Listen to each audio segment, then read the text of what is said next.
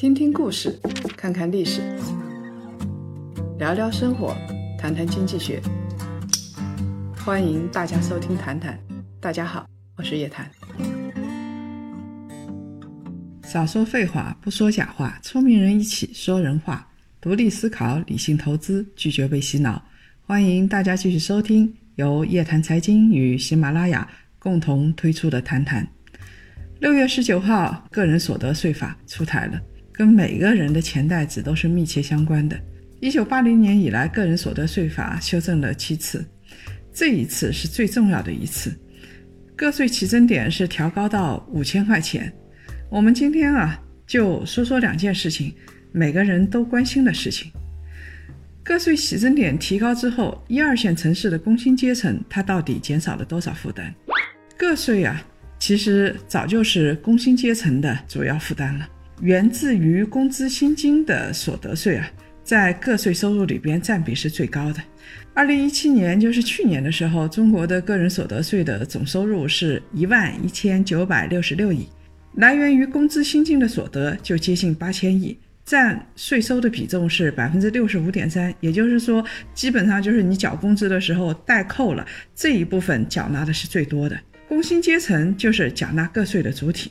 近十年以来啊，工资薪金它的个税占比总的来说是提升。二零零七年的时候，它的占比只有百分之五十五，到了二零一七年，占比就到百分之六十五了，整整提高了十个百分点以上。这一次修正了，起征点也提高了，工薪阶层的负担会不会下降呢？最直接获利的是中低收入的工薪收入阶层。他上缴的税收就少了。西南财大的教授甘黎他做出了一个分析：月收入在五千块钱到一万两千五百块钱的这一部分中等收入群体，它的收益是最大的，因为起征点提高了，他们缴纳税负就下降了。另外一块呢，这一部分群体啊，他的月收入在增长。你问问自己，你的月收入在增长吗？如果是月收入低于五千的话，那就是低收入群体了，连纳税都排不上号。那我们来说一个城市，这个城市它的工薪阶层到底怎么样？那就是宇宙中心北京。五月二十五号的时候，北京人力跟社会保障局它发布了一个数据，去年啊，北京的职工月平均工资是八千四百六十七块钱，在国内算是挺高的了。八千多块钱一个月，如果说你的应纳税额就是你的工资薪金加上扣掉五险一金啊这些东西，一共大概是九千多块钱的话，那么在这次个税起征点上调之前，你的个税起征点是三千五百块钱，那你一个月要缴纳多少税呢？我们计算之后，你一个月纳税是一千两百四十五块钱。那个税起征点上调到五千块钱，你缴纳的个税是五百四十块钱，也就是少缴了七百零五块钱。七百零五块钱，你可以去饭店里边搓一顿，你还可以多加很多油。反正呢，对这部分人还是挺有诱惑力的。那么中国人啊，工资大概是多少呢？工资在八千块钱到三万八千五百块钱的这一部分的人群啊，数量挺少的，只有百分之八点四。但是这一部分人群，他缴纳的个税是最多的，大概占了个税里边的百分之五十八。如果你工资真的很高，超过了三万八千五百块钱，那他对于个税的贡献就挺低了，只有百分之十七。这说明啊，工资真的在三万八以上的人蛮少的。如果你的工资到了三万八千块钱以上，这个时候你就会有很多的办法来避税，你也不用缴那么多税了。所以呢，我们基本上可以画个像，给现在的主要的纳税群体，八零后，他们从事的职业是教育、制造、金融、IT，大多数呢有本科文凭，然后在北上广深的楼宇之间来回穿梭。不过个税起征点上调了。对于有一些人反而是个噩耗，比如说长期码字的，或者是做传媒的、搞专利的这帮人来说，它确实没什么太大的好处。以前啊，你稿费每一次收入不超过四千块钱，你的纳税是比较低的。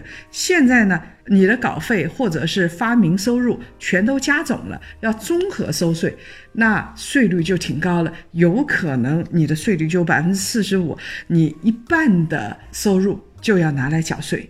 所以靠脑力的这部分人，其实是一片哀嚎之声。第二个问题呢，我们要来说一说个税改革会不会刺激房价上涨？这次个税改革有一个很显眼的地方，就是专项扣除。专项扣除反映的是政府支持什么、反对什么、保护什么。这一次有几项专项扣除啊，比如说子女教育是可以扣除的。你家里如果有孩子，那么你的孩子读幼儿园或者是读大学，估计是可以专项扣除掉了，你的负担会小一点。本来嘛，中国的家长是最愿意给子女花钱教育的。以前中山大学调查过，即使是民工朋友，他的收入很低，在广州打工，这部分人最重要的支出就是两项，一项是买房子，一项是子女教育。所以这部分人他是希望靠子女教育来翻身的。那现在呢，政府把这部分教育呢，估计会抵扣一部分。但是话要说回来了，它是抵扣，但是它教育里头没有花太多的钱，只不过是说我原来收的税现在抵扣一部分，我少收税了，跟政府真金白银的大笔的教育支出还是两码事情。我们当然希望政府能够大笔的进行教育投资了，教育支出了。还有一个呢，就是扣除大病医疗支出。很多人就是生了大病，因病返贫了嘛，又变成次贫阶层了。那政府呢这部分也会减少一下你们的负担。还有一个是大家最关心的，就是它的专项扣除里边有扣除住房贷款利率和住房租金的，估计就是鼓励刚需购房，鼓励租房。现在房地产正处于关键的转型期，主基调就是要保持稳定嘛。但是呢，它的个税改革似乎又是鼓励购房，感觉好像是在刺激房地产业发展。别太快下结论，因为现在草案是不明确的。我们很奇怪的是，找了全国人大网站，找了财政部网站、国税总局网站，居然没有找到草案，找到的只是财政部部长对于个税草案的解读，这个就很奇怪了。你怎么让大家提意见呢？我们只能是推测。假设说，在五千块钱免税额以上，你的住房贷款的利率还能够抵扣的话，那么很多人买房子就会得到刺激了，就会让更多的人去买房子，这帮人就会非常的幸福。可以抵扣贷款利率的话，它大概可以抵扣多少呢？我们来计算一下啊。我们假设是一个北京的工薪阶层，你的收入呢，扣除五险一金，大概在两万块钱左右。然后你买一套房，是在五环外的普通的商品房，房贷大概是在一百五十万到两百万之间，月供呢是一万块钱。也就是说，你的工资一万块钱是要拿来还房贷的。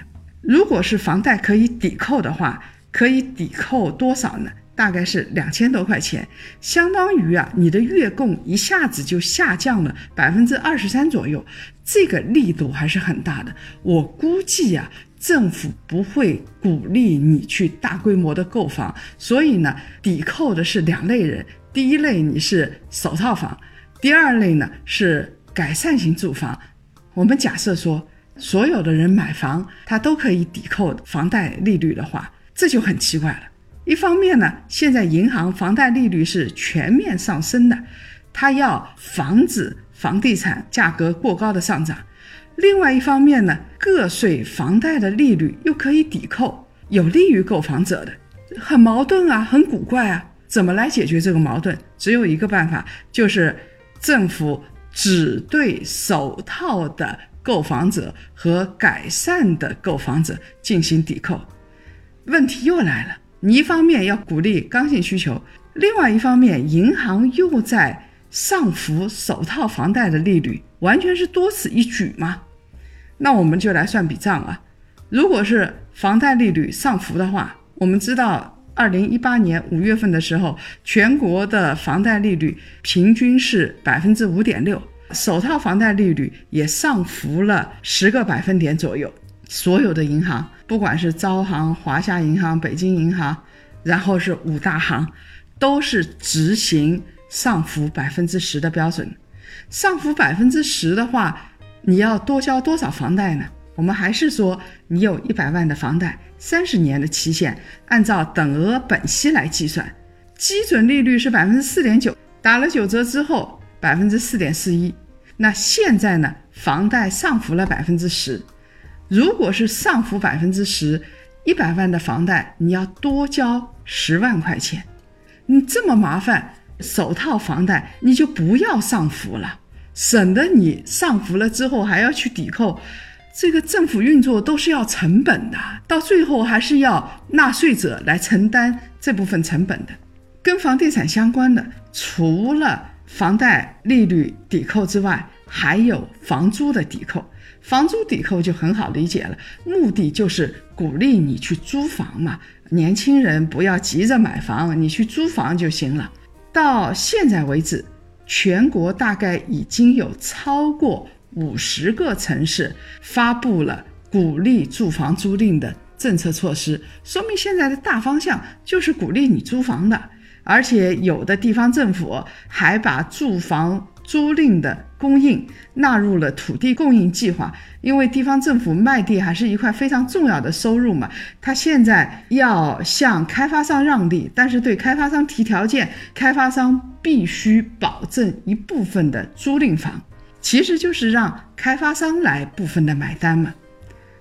住房租赁的税收优惠政策，在二零一六年六月的时候，当时国务院就发布了政策，对住房租赁的企业机构和个人实行的是增值税或者所得税的优惠。因为当时是增值税改革营改增，当时的政策是这样子的。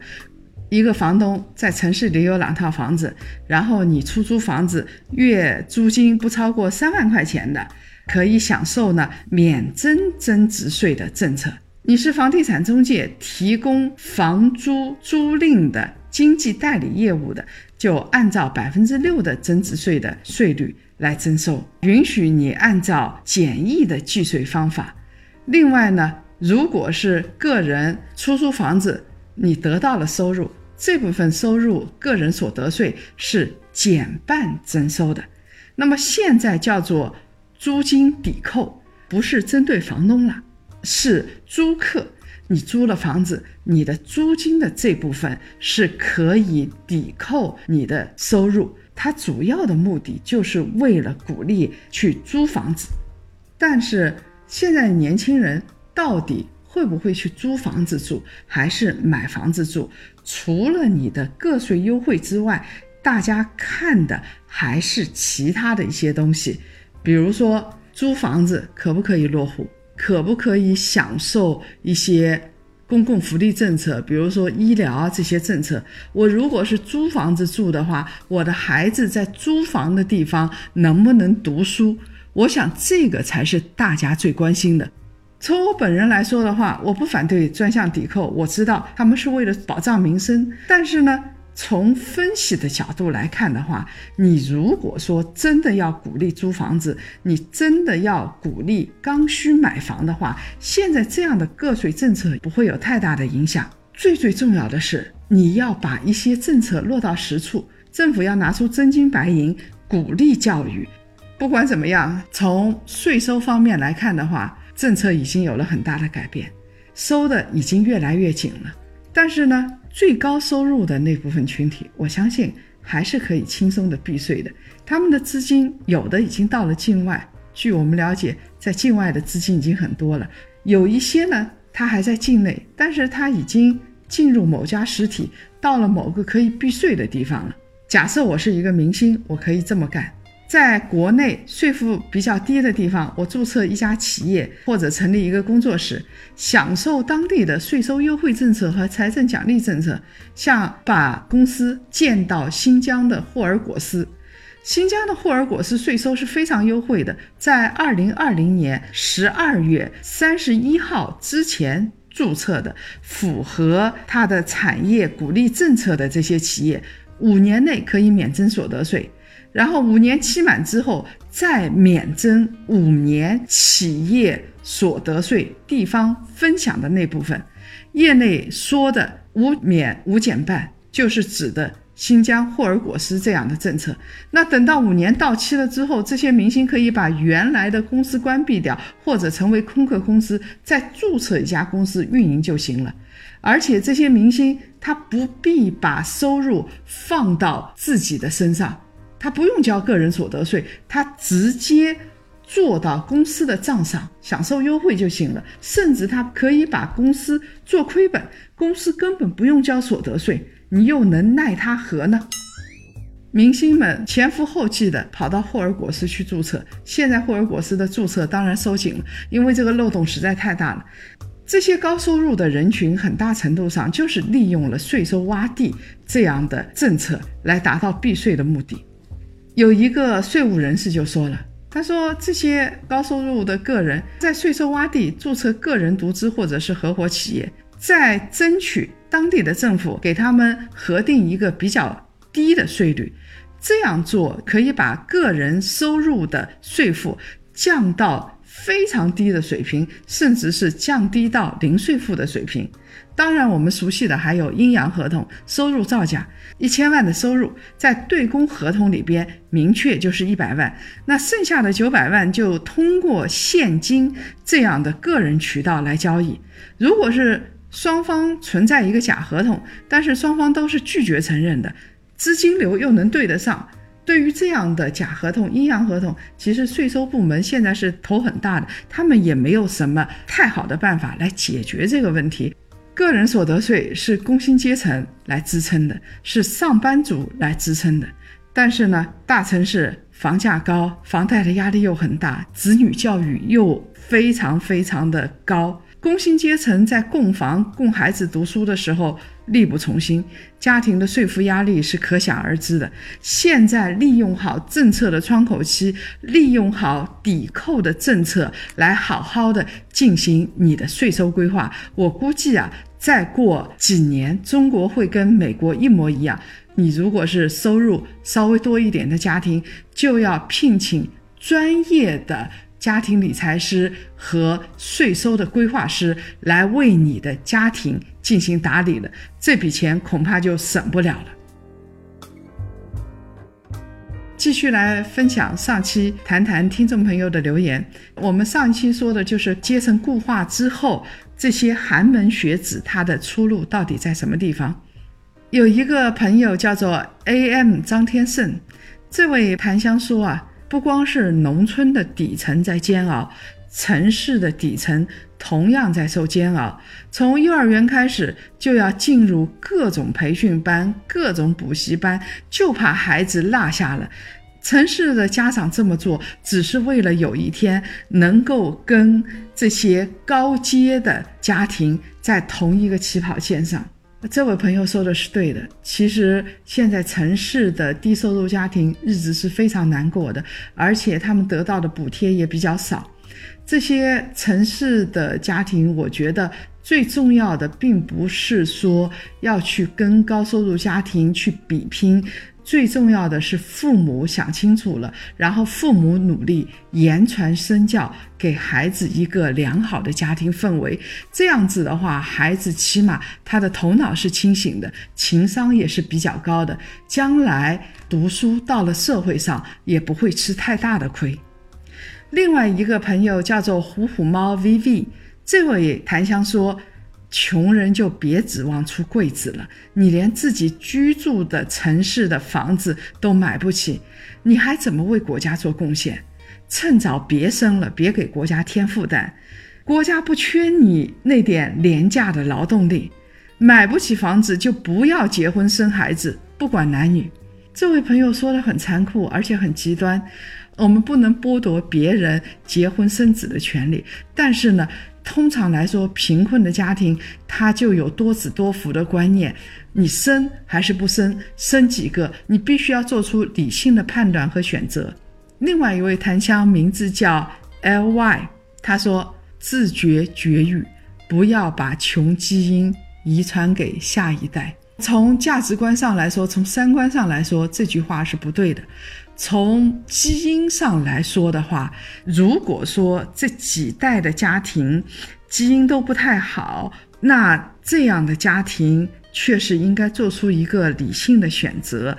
基因是没有贫富之分的，但是确实有。啊，好坏之分，生物学上来说是很不公平的。有的家庭就你会发现他事业也好，读书也好，什么都好；有的家庭呢就不太好。在这样的情况下，为了家庭的发展，我们要做出一个理性的选择。如果各位想了解更多财经经济类资讯，请搜索拼音谈财经，或者呢关注微信公众号夜谈财经，每周五中午十二点。老时间，老地方，我们不见不散。